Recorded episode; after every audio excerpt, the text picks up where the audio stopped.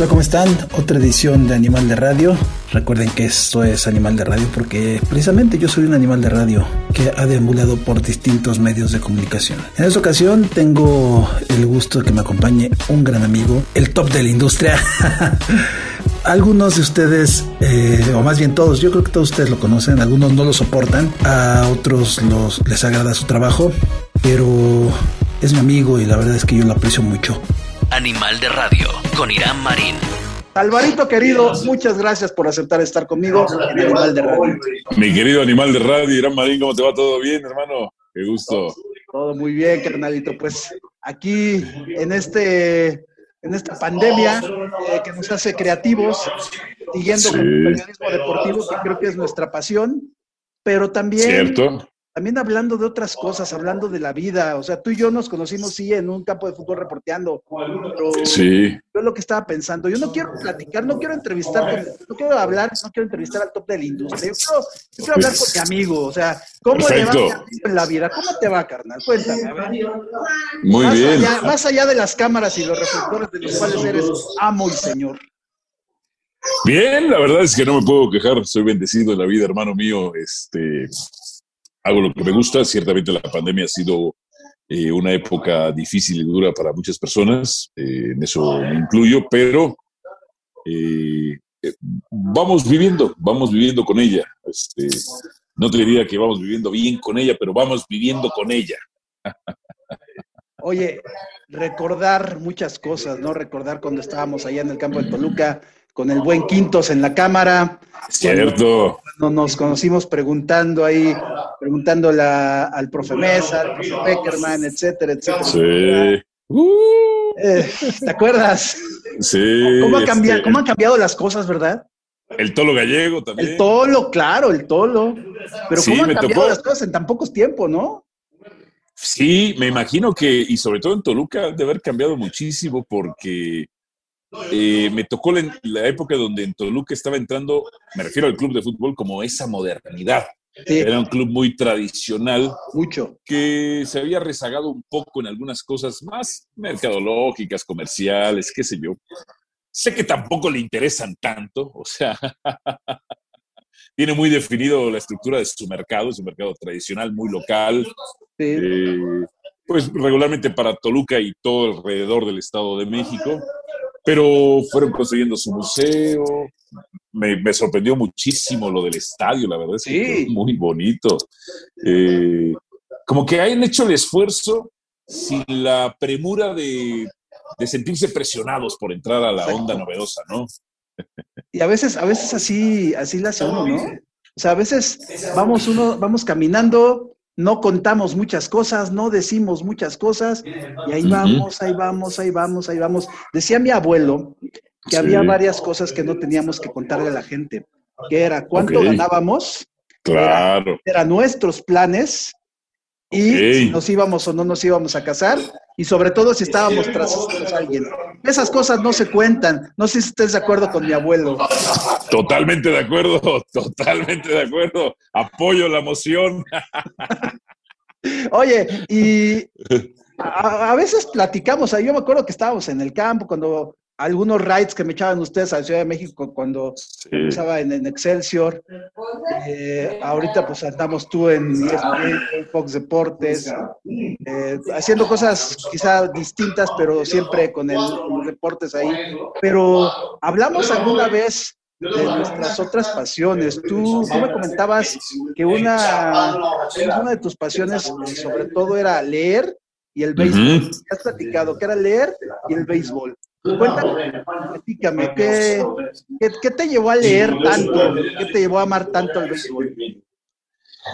Eh, bueno, eh, leer te sumerge en otro mundo, yo creo que es algo muy necesario porque es un placer para la mente. Hoy platicaba justamente con, yo todas las semanas tengo una sesión con un coach personal eh, y platicábamos sobre eh, ciertos libros y, y el oficio de escribir, los este, retos que uno tiene como, como escritor. Eh, bien, bien lo decía tu abuelo, no hay que contar los planes. no, no estoy escribiendo un libro para publicarlo. Simplemente un día me puse a escribir un libro. Ya llevo como 100 páginas y no sé a dónde va a llegar ese libro. Pero ahí va, ¿no? Sí, pero mi coach sí es escritor, sí ha publicado libros y yo le decía, es que sabes qué, eh, empecé con una historia y se va bifurcando a otras historias. ¿Por qué? Porque lo que yo escribo es a partir de mi imaginación. Sé que hay escritores que tienen ya como estructuras claras de hacia dónde va la historia. Se inspiran, ¿no? sí, yo empecé a escribir. Empecé a escribir. No tengo problemas con la hoja en blanco que muchos escritores sí pueden tener. insisto, no lo hago para eh, con el sentido de publicarlo. Un día en esta pandemia dije, quiero escribir y, y, venga. y pum, 100 páginas de repente, ¿no? Eh, paré un poco, me cansó un poco la historia, eh, pero bueno, porque leer es un mundo mágico, hermano. es inspirador, siempre que uno ande como bajo en cuanto a creatividad, pues siempre tienes que leer. Y en el béisbol es una pasión heredada. Ayer me tocó presentar un libro. De Betty Pereira. Sí, me tocó presentar el libro Pelotero de mi gran amiga Beatriz Pereira. Sensacional, persona, sensacional periodista. Sí. Adoro a esa mujer también. Muy, muy, muy buena persona. Y ella en la introducción que hace del libro, me identifiqué porque tiene una frase que, y creo que a quienes les gusta el béisbol, que es un deporte complejo, que no es tan, no te diría que común, pero tan sencillo de entender, a quienes nos gusta el béisbol y que yo conozco, a lo mejor hay otros casos, no digo que no, siempre es por una relación filial. Eh, quien me inculca el amor al béisbol es mi papá. Mi papá es nicaragüense, pues les gusta el béisbol. Sí, claro. Eh, entonces, la pelota caliente. Entonces, el béisbol, a mí me gustan todos los deportes, pero sí el béisbol tiene un, lugar especial en mi corazón, porque como no es un deporte tan dinámico, es un deporte que cuando tú vas al estadio es de mucha convivencia es de ver, estás viendo el ambiente, estás viendo a la otra gente, viene la pichada, te tomas una cerveza. Es una, es, es una gran experiencia de convivencia. Cuando, estás viendo, cuando estás viendo el béisbol con tu familia en la televisión, pues estás conviviendo con ellos, entonces te genera gratos recuerdos. Insisto, no a todos les gusta, porque no todos le entienden, yo respeto en ese sentido, eh, pero, pero, pero, pero tiene un lugar muy especial, porque además es, es un gran generador de historias. En el fútbol vivimos mucho de la inmediatez y el presente. Eh, el béisbol vive siempre de su pasado, del presente, pero sobre todo de su pasado. De la estadística, los numeritos. Sí, pero, las pero las grandes historias también, ¿no? Y cómo era Babe Ruth y cómo era sí. en, fin, entre otras que, tantas que Joe Mayo con Marilyn Monroe. Eh, claro, tiene, tiene esas cosas, tiene, tiene glamour, que el toro de Chihuahua cuando era un muchacho, llegando de un ejidal que había estado en Yucatán, eh, que conoció al Babo Castillo, que le, que le enseñó el tirabuzón, entre otras cosas, eh, seis años grandes que tuvo, pues sí, Sí, o sea, tiene, muchas historias. Historias alternas e inspiradoras para películas. Fíjate, yo te voy a contar algo. El béisbol no es de mis deportes favoritos. Ok, pero el americano sí, ¿no?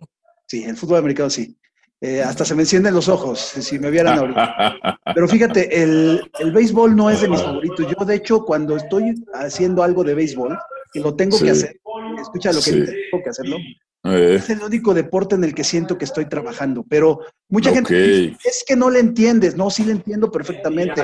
En la Raúl del Campo Junior hubo un maestro llamado Alfonso Lanzagorta que se encargó de, decirme, esto es el béisbol, así está el béisbol, esto, de, esto se trata. Yo desde chavito sí jugaba, sí me gustaba, pero nunca le, yo creo que quizá por, esa, por esas pausas, nunca, nunca ha sido mi gran amigo el béisbol digamos, decía por ahí el señor Luis Manuel Jaramillo, a quien debes de ubicar seguramente allá en, ese director de Cámara de TV Azteca, pero fue mi primer jefe en Grupo Asir Toluca.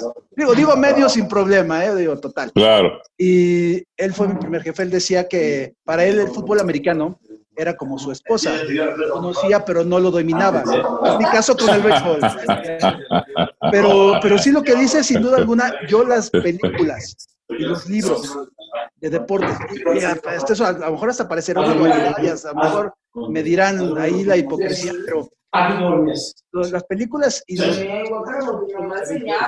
como bien dices, generan historias aparte claro. muy sabrosas, o sea, ficticios. ¿Cuántos pitchers ficticios, cuántos bateadores ficticios no admiramos desde los de Sandlot, desde Henry Rowan Gardner, todos ellos, ¿no? Claro, claro, claro. Muchos personajes. En la película de Fanático con Robert De Niro. Sí, claro. Sí, sí el, Wild Kong, ¿no? Este, Charlie Sheen, ¿no? Charlie Sheen con los indios de Cleveland, claro. O Major League. Y cuando se enfrentaron, ¿te acuerdas los Cubs contra los Indians? Decían eso. Sí. Mejor pasaran a, a, a, la lomita a, a Robin Gardner y a Bong, ¿no? Sí, sí. ¿Te gusta el este, cine? Es un deporte especial. Sí, sí me gusta el cine. Sí, ¿Qué te gusta? No, pues mira, la verdad es que te puedo decir las películas que yo más he visto. Creo que la película o la eh, dinastía que más he visto ha sido El Padrino. Este, me, me, encantan los primeros, la primera media hora que es de una sola escena, digamos. Este, no de una sola escena, sino de una sola secuencia. secuencia. sí, sí. sí eh, me encanta, bueno, El Padrino, El Padrino 2. Eh, Braveheart, me encanta, lo veo seguido. También veo seguido. El discurso de Wallace, ¿no? Sí, el discurso de Wallace es muy inspirador. Eh, Forrest Gump, me encanta mucho, Forrest Gump. Eh, fíjate que no te diría que es una de mis películas favoritas, pero la he visto muchas veces, no sé por qué. Es que Forrest el planeta, de los el planeta de los simios de Tim Burton también. Ah, la, de Tim Burton. Sí, fíjate con, con Forrest Gump, ahorita que lo mencionas, hace. A mí me gusta mucho citar citar a gente que, me dice frases, ¿no? De repente. Digo, no sé, sabes que lo hago. Pero había una frase por ahí que de repente escuchaba a mi abuelo, a mi mamá, no sé a quién, a quién se escuché. Es que este señor nomás navega con bandera de. Ajá. Dije, a ver, ¿qué es eso de navegar con bandera de.? Ah, es eso. Eh, es hacer la Forrest Gump. Es hacer Forrest Gump. Es navegar con bandera de tonto Claro. Para que la gente se confíe un poquito y les, demuestras que no. Creo que varios lo hemos hecho, ¿no? Fíjate que conforme uno madura, eh, yo creo que uno va creciendo a nivel emocional y va madurando y ya no vas comprando pleitos. Exactamente. se te resbalan. Quizá algunas veces por ego uno compraba pleitos, pero he, aprendido con la vida de que, a ver, el único lugar donde tengo pleitos es en mi trabajo, al aire. Te pagan por eso. y me pagan por eso. Este, pero en mi vida personal yo estarme peleando, no, no, no. ¿Sabes qué? Lo que pasa es que he aprendido una cosa, hermano. Los seres humanos somos muy aprensivos. Sí. Y cuando aprendas, aprendes a dejar de ser aprensivo, no quiere decir que no, no, no haya un dolor o no haya un sentimiento. Pero cuando dejas de ser aprensivo eres más feliz. Claro. El darle la razón al otro, ¿no? Ten, ten, ten la razón. ¿Quieres? Tenla, ¿no? O que sus acciones ya no te. Ya no te este, afecten, ¿no? O sea, no quiere decir que no sientas, pero eres más feliz. Claro. Eres mucho más feliz, hermano. Claro, y de eso se trata la vida, de ser feliz, ¿no? O de buscar la felicidad o de estar tranquilo. Sí, fíjate que hace, hace tiempo, hace mucho tiempo, un, querido amigo también que ya se fue, el, sacerdote, el padre Antonio Zamora, hacía, tiene un, él tiene un magnífico programa de, de retiros para niños y jóvenes, ya sabes, o sea, independientemente de lo religioso, pero es para llevar a los chavitos a, digamos, eh, quitarlos de las cosas negativas de la vida, ¿no? Eh, las drogas, etcétera, papá. Pero por medio de un grupo que se llama Pandillas de la Amistad y Onda Juvenil. Pero hay una plática en uno de estos retiros, eh, al principio de, estos, de estas reuniones de jóvenes, donde el sacerdote les decía a la gente, a ver, oye, y así con, con las palabras que quieras, ¿no? Oye, a ver, cabrones, nos decía, ¿a qué viniste a este mundo? Y un niño, a obedecer a mis papás. No, no, no. Tú, no, pues no sé, hacía todos, ¿no? Dice, veniste al mundo a ser feliz, cabrón. Veniste al mundo a ser feliz. Y creo que creo que uno trata de hacer eso todos los días, ¿no, Alvarito? Eh, mira, yo creo que en mi caso sí, pero hay personas que tratan de ser su vida más infeliz todavía, ¿no? ¿Cómo le hacen? no sé, pero se meten en cada bronca. Eh, hay gente que no puede ser feliz porque no quiere ser feliz, o por lo menos no evita el conflicto, o no evita la bronca, o no está tranquilo consigo mismo. Eh, yo, por ejemplo, yo no puedo juntarme con gente negativa, ni pesimista. no, eh, son personas en las que aprendí a desprenderme de la vida. Porque lo vas aprendiendo, entonces, bueno, tenía conocidos, amigos, amistades o familiares que todo el tiempo era quejarse. De todo. Quejarse, de todo. Del trabajo, de la vida, de esto, del otro, ta, ta, ta, ta, ta, ta, ta, ta, y todo era queja. Pero además, la plática más reconfortante de estas personas era la queja. Sí, y piensa que tú le vas a decir, ah, no. Sí, pues, no, sí, tienes toda la razón. Y que, ah, es que no sé qué. Como que compartir quejas resulta reconfortante para un grupo de personas. Es medio catártico, yo creo, a veces, ¿no? Yo creo que sí, de la manera que ellas eh, sueltan sus emociones. Y yo dejé de juntarme con esta gente, porque no te puedo decir que sean malas personas. No, pero creo que hay, ¿no? Pero, pero no, están sumergidos en la negatividad, en el pesimismo, en la queja constante, y me fui deshaciendo de esas personas. En esas personas en que todo está mal, todo es una porquería, por más que sean buenas personas. Eh, dije, no. Entonces me empecé, yo me empecé a juntar de hace unos años para acá pues, con gente positiva, gente optimista. Eh, no quiero decir que todo sea perfecto y sea feliz, pero, no, y tampoco, es mejor. Y tampoco se vale, digo, y tampoco eh, hay que decir, ay, todo muy bonito, todo color de rosa, digo, pero los problemas personales, las cosas que van caminando, yo creo que ya están, ¿no? Decía por ahí el Dalai Lama, ¿no? En aquella película de, de siete años en el Tíbet, ¿no? Si tu problema tiene solución, no te preocupes. Si no tiene solución, tampoco te preocupes. Entonces, eh, fíjate, que eso, eso que dices ahora eh, es, es, algo muy cierto. Estamos de repente muy metidos en lo que tenemos que hacer, muy metidos en que hay que hacer las cosas bien, en que todo nos tiene que salir perfecto. Y como, ¿para qué, no?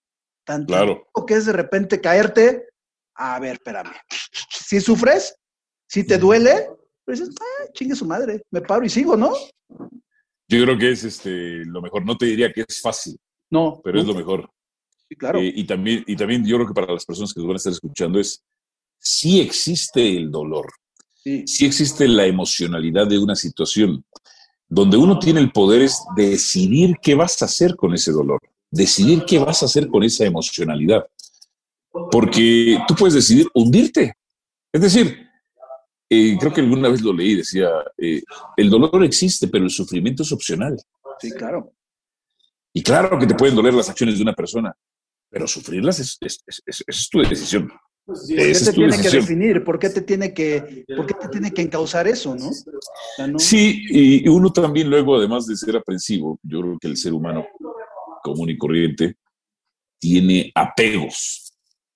Entonces, luego te apegas a, parejas que todo, que todo es malo, que todo es queja, que todo es sufrimiento, que... Y a lo mejor te gusta mucho una persona, estás muy contento con esa persona, pero lo mejor es no estar tan apegado. O sea, o sea eh, a ver, ¿para qué estamos juntos? para que siempre sea queja, problemas. ¿Sabes que mejor no? No me haces feliz. No, no, no. los, hijos, no los hijos ahí van a estar, ¿no? Y mira, yo creo que al final, este, eh, uno quizá no entiende luego a los padres, pero conforme vas madurando, es, yo creo que cada quien tiene que ser feliz. Los padres tienen que ser su vida, los hijos tendrán que ser su vida, y los padres deben estar ahí siempre para los hijos. Pero la felicidad no, que no dependa del otro. Exacto. Fíjate que hay, hay muchas cosas que, que, nos enseñan los deportes, creo. Eh, eso lo platicaba alguna vez con Claudia Rivas, la ubicas perfecto, supongo, la totalmente psicóloga del, del Puebla, una gran amiga también de acá, de la capital del mundo, Toluca, Estado de México, vive por acá. Ella, ella, ella alguna vez me, me, decía, ¿no? O sea, ¿cómo, como muchas veces la, propia persona, como el laboratorio de la vida que es el deporte te va enseñando muchas cosas, tanto positivas como negativas de las personas, ¿no? Digo, tú lo ves, tú lo ves a diario cuando narras, cuando ves, o sea, lo, vemos siempre con actitudes de, inteligencia emocional por parte de los deportistas, ¿no? Lo que pasa recientemente con, con, los mismos deportistas, que son seres humanos, ¿no? Y eso es lo que muchas veces se nos olvida a los que, a, la gente, a los fans, ¿no? Claro. Los que estamos dentro de esto, más o menos como que ya le vas agarrando y la capacidad de asombro quizás se te quita un poquito, ¿no?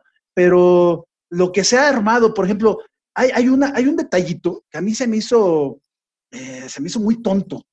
Eh, te soy sincero, por ejemplo, ahora recientemente en el, en el partido que pierden los, los Bucaneros, que Tom Brady, pues enojado, se va al vestidor todo lo que se dijo nada más porque no le fue a dar la mano a Jared Goff. Dios mío.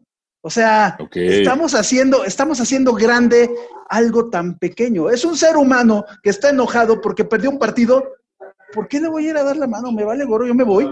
Ah, no, pero es que es el caballerismo que nos enseñan en el deporte, ta, ta, ta. Se vale estar enojado y se vale hacer cosas a lo mejor que no son tan rectas para las demás personas, pero si no les estás haciendo daño, daño a nadie, dime tú, ¿a quién le hizo daño Tom Brady no darle de la mano a Goff? ¿A nadie? ¿O sí? Eh, no, no, a menos que tenga algún, algún tema de contrato de caballerosidad, ¿no? Claro, exacto. Eh, yo creo que a veces también ciertas cosas de educación y caballerosidad se nos imponen. Eh, fíjate que con este tema de la pandemia, el otro día yo reflexionaba Estamos muy acostumbrados en nuestra cultura a saludar a las, mujeres de beso. A nosotros no nos da problema. Pero imagínate una mujer en una oficina que sea saludada por 40 personas de beso. Puta, dice, carajo. Tiene que lavarse ese cachete, cabrón. Qué bueno que prohibieron los besos, ¿no? sí, totalmente. Sí, exacto, o sea, la cortesía, el, que, sí, o sea, de acuerdo, que hay que, hay que tratar de ser lo más eh, eh con las personas y todo, pero de ahí a que te defina, o fíjate, leí por ahí, ahí está el más grande de todos los tiempos, no dando la mano a Jared Goff, eso, así somos también como seres humanos, ¿eh? eh somos, somos pero especialistas en poner etiquetitas a todos, ¿no? Claro, claro, totalmente. Bueno, y si estás en los medios, pues hay quienes, hay quienes hacen show, hay quienes hacemos show. Tengo un amigo que trabaja en ESPN. ¿Cómo, ¿Cómo lidias con eso, Álvaro Morales? A veces, a veces te lo juro que hay, veces que, porque hay veces que sí te pasas, cabrón, la verdad, pero hay otras donde digo, no, no, no, o sea, aventaste, avientas el dardo y le das exactamente en la diana y dije, eh, una vez, no me acuerdo con qué fue, no fue con, no fue con algo de Chivas o de Pumas, todo. Algo que dijiste de Almeida. Pero lo metiste así, mira, quirúrgico. Sabías lo que ibas a provocar, cabrón. Y eso, eso la verdad, a mí me hace, me hace admirarte muchísimo, sobre todo.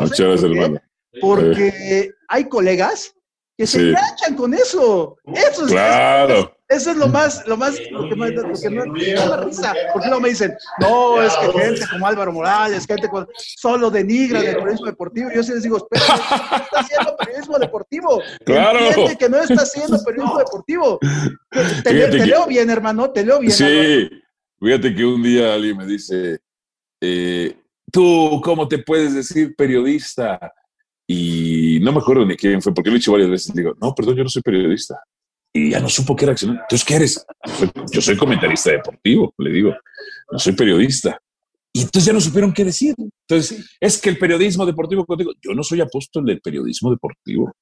Yo no hago periodismo deportivo, les digo.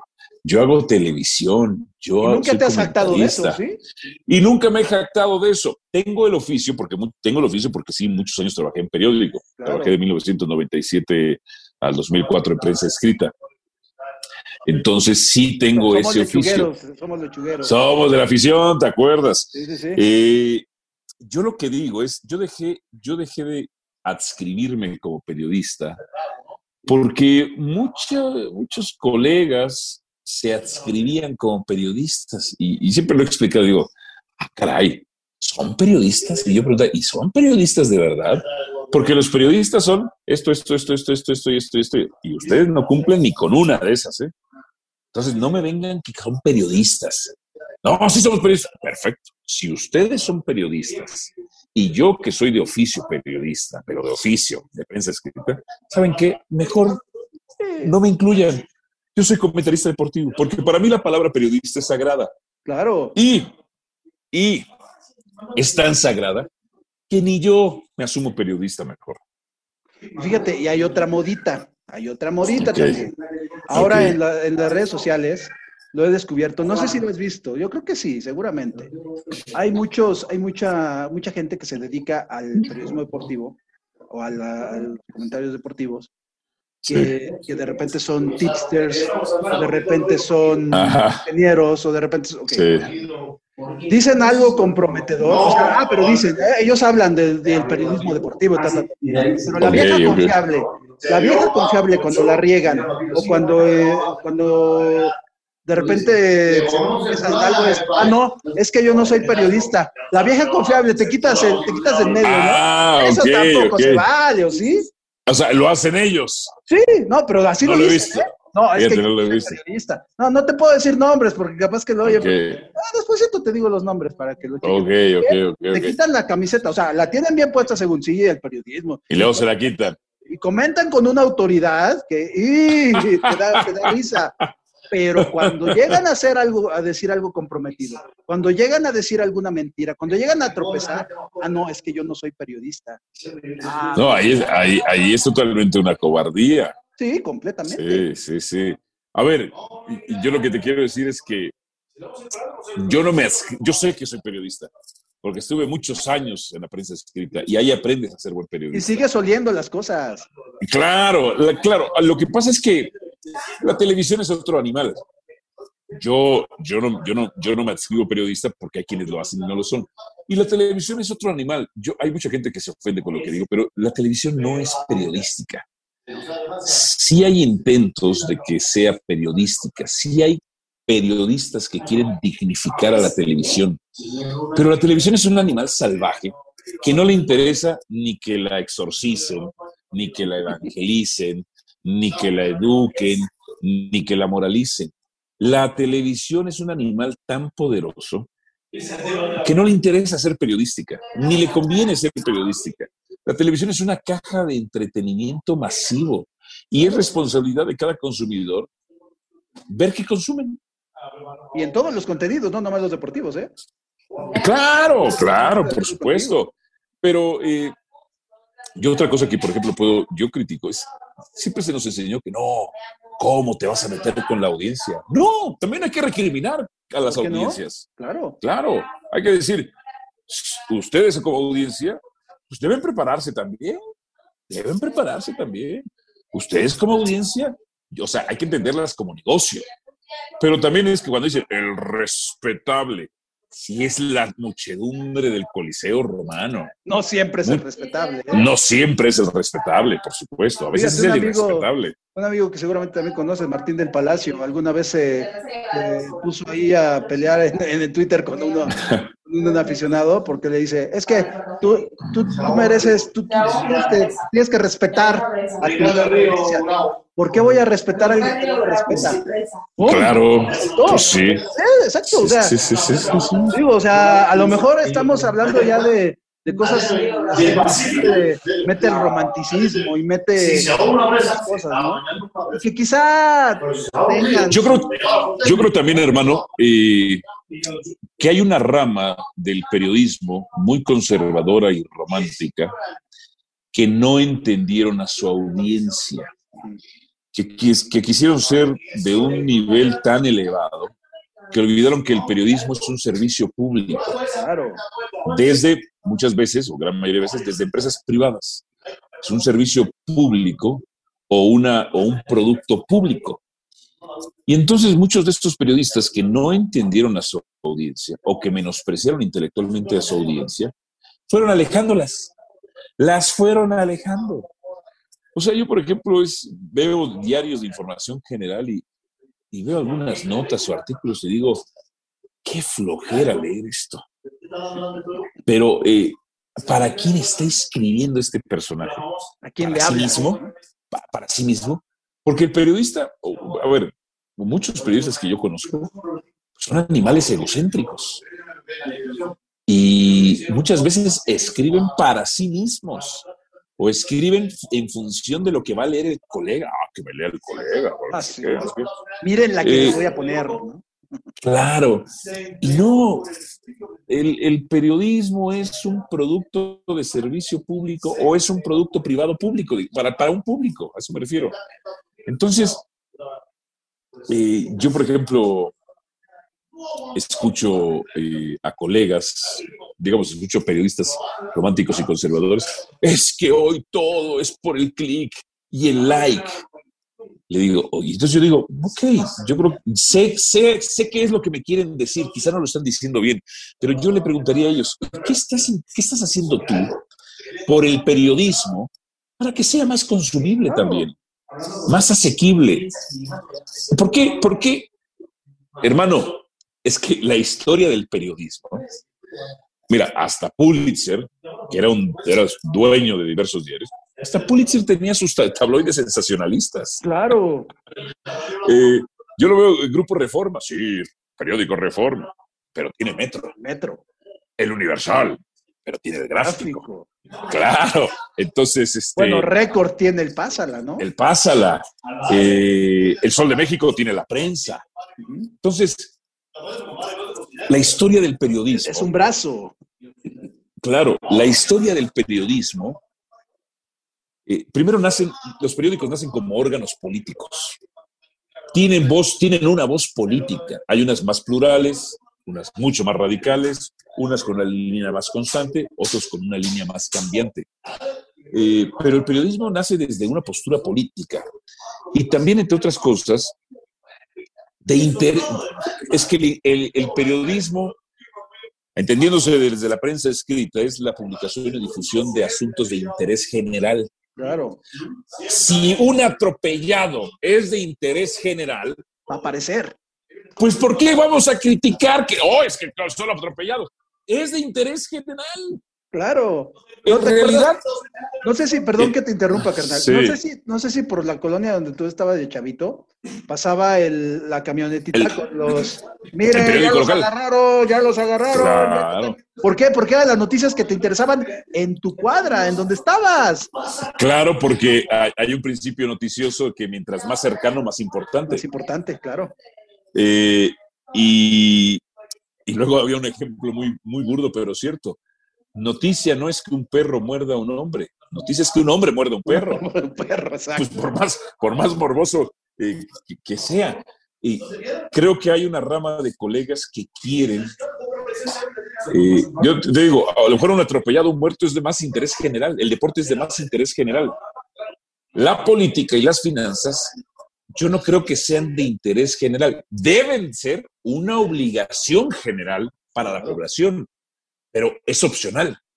Que la población se eduque políticamente o financieramente no va más allá de su interés general, sino tendría que ser una obligación. Entérate si tú quieres. O un deber, no una obligación, pero por lo menos un deber. Pero es, eso sí es opcional. Eh, yo a veces no entiendo. eh, dicen que, ah, yo me acuerdo que me decía un compañero que estudió, él estudió la Carlos Otín García, que en historia del periodismo les enseñan que, que Julio César fue el primer periodista como tal. Difundía, este, este cónsul romano difundía las este, noticias, ¿no? Eh, pero, la- pero había dos tipos. La que iba al Senado, los que gobernaban, y, la- y- y- y las noticias para, para la muchedumbre del, del- del- del circo romano. Y hay una, Reforma hay y metro. Claro, ah, ahí está, el Universal del Gráfico. Y hay muchos colegas que se niegan, se niegan a entender que hay una muchedumbre, una masa que puede ser ignorante, inculta, pero que sus necesidades de información son otras, quizá más burdas, quizá más sangrientas, quizá más divertidas, quizá más entretenidas. Pero rechazarlos es un error. Al contrario. Hay O que. sea, rech- Son quien te va, a fin de cuentas, son quien te va, quien te va a leer, quien te va a seguir, quien te, quien te va a ver, quien te va a comprar. Claro, claro. Y eh, cuando se trata de intereses de, que son más aburridos, por así decirlo, político finanzas, tiene que, estar, tiene que estar escrito en un lenguaje que sea entendible, mucho más sencillo. O sea, eh, es como estos escritores también que escriben para sí mismos. Con puro retruécano, con pura palabra rebuscada, con... No, no, no, no, no, no, Fíjate, yo, por ejemplo, yo no hice yo estudié, tuve la fortuna de, estudiar en, una escuela donde no se hace tesis. Yo salí titulado, no hice tesis. Pero tampoco creas que, tuve mucha, mucho interés en hacer una tesis. ¿eh? Pero lo que, veo, lo, que veo, lo que veo ahí es que a veces también es, el decir, decir lo que tú quieres con las palabras de otro, ¿no? Y hay cosas a veces tan, tan, tan enredadas cuando recuerda lo de la, famosa teoría de, la aguja de Ockham, ¿no? La respuesta más, la respuesta segura es la más sencilla. Pues sí. Pues sí. En fin, mi querido Alvarito Morales, ya se me fue el tiempo, pero muchísimo. En serio, me encantaría estar contigo más tiempo. Es, es un deleite platicar contigo. De Gracias, hermano, te lo agradezco mucho. De otra cosa, sobre todo, o sea, nosotros somos animales de deporte, pero somos animales de los medios y pues somos también gente, gente que le gusta pasarla bien, ¿no? Gente porque le gusta estar. Sí, ¿cuántas veces no lo, pasamos, no pasamos bien ahí en el estadio de la Bombonera? No, yo fíjate que yo me acuerdo mucho de, de una anécdota muy buena. Cuando Toluca eh, hizo eso es su aniversario, creo que era el 70 aniversario, que tú y yo estábamos atacados de risa, porque nos hicieron esperar, primero nos hicieron esperar como una hora para dejarnos pasar. Dijimos, no, hombre, va, a estar buena la fiesta de aniversario. Y era un pastel. ¡Era un pastel! Pero era un pastel bien chiquito. Dios mío. Sí, me acuerdo. es que, ¿sabes qué? Eh, Digo, y no nada contra el Toluca, en serio, nada. Eh, a ver, yo lo que siempre he dicho del equipo es como que nunca han tenido esa sensibilidad de algunas cosas. Sí. Pero, pero tampoco, las, tampoco les importa y tampoco las necesitan. No lo necesitan, sí, no. Sí. este, Qué bueno que, que, reconstruyeron un estadio, qué bueno. Pero igual la gente iba, iba, y también la gente en Toluca, bueno, tú la conoces mejor. Imagínate. Pues es, una, es una afición que pues tiene que ir bien el equipo para que vaya. Sí. Les duele, ¿eh? Les duele que les digan eso. Y varios pero es así. escuchando eso les va a doler. Pero es así.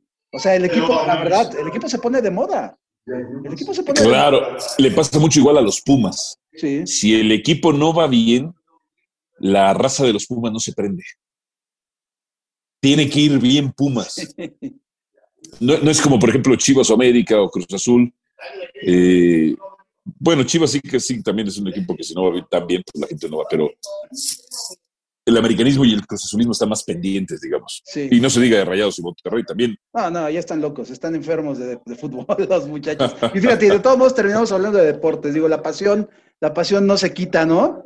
Y creo que si no, tienes pasión en lo que haces, eh, ¿para qué estás en este mundo? Alvarito, muchísimas gracias, amigo. Te quiero mucho. Gracias, amigo. Yo también, papá. Realmente realmente gratificante que estés conmigo aquí en, en este. muchas gracias. Este que no sé hasta, no sé hasta dónde, hasta dónde llegues. No, no. Si no llega lejos, no me importa, pero si llega, si llega lejos, qué bueno. Si lo escucha mucha gente, eso es lo que sí quiero. eso es importante. Y afortunadamente tengo amigos que trascienden en sus vidas. Sí, señor. Son realmente ejemplos para, para uno mismo. Créeme que yo te admiro mucho, te lo he dicho. Muchas gracias, hermano. No es, no es cebollazo. Es, un, es, una admiración de corazón, sobre todo porque te conozco como persona. O sea, a mí el top de la industria lo dejo un ladito, lo admiro mucho, me gusta mucho. Muchas gracias. Álvaro Morales, mi amigo, es al que aprecio. Gracias, hermano. Eh, te agradezco mucho que hayas estado conmigo. E igualmente, mi querido, mi animal de radio. Exactamente. Pues esto fue Animal de Radio, yo soy Irán Marín y estuvo Álvaro Morales. Sí, estuvo Álvaro Morales. Gracias. Animal de Radio con Irán Marín.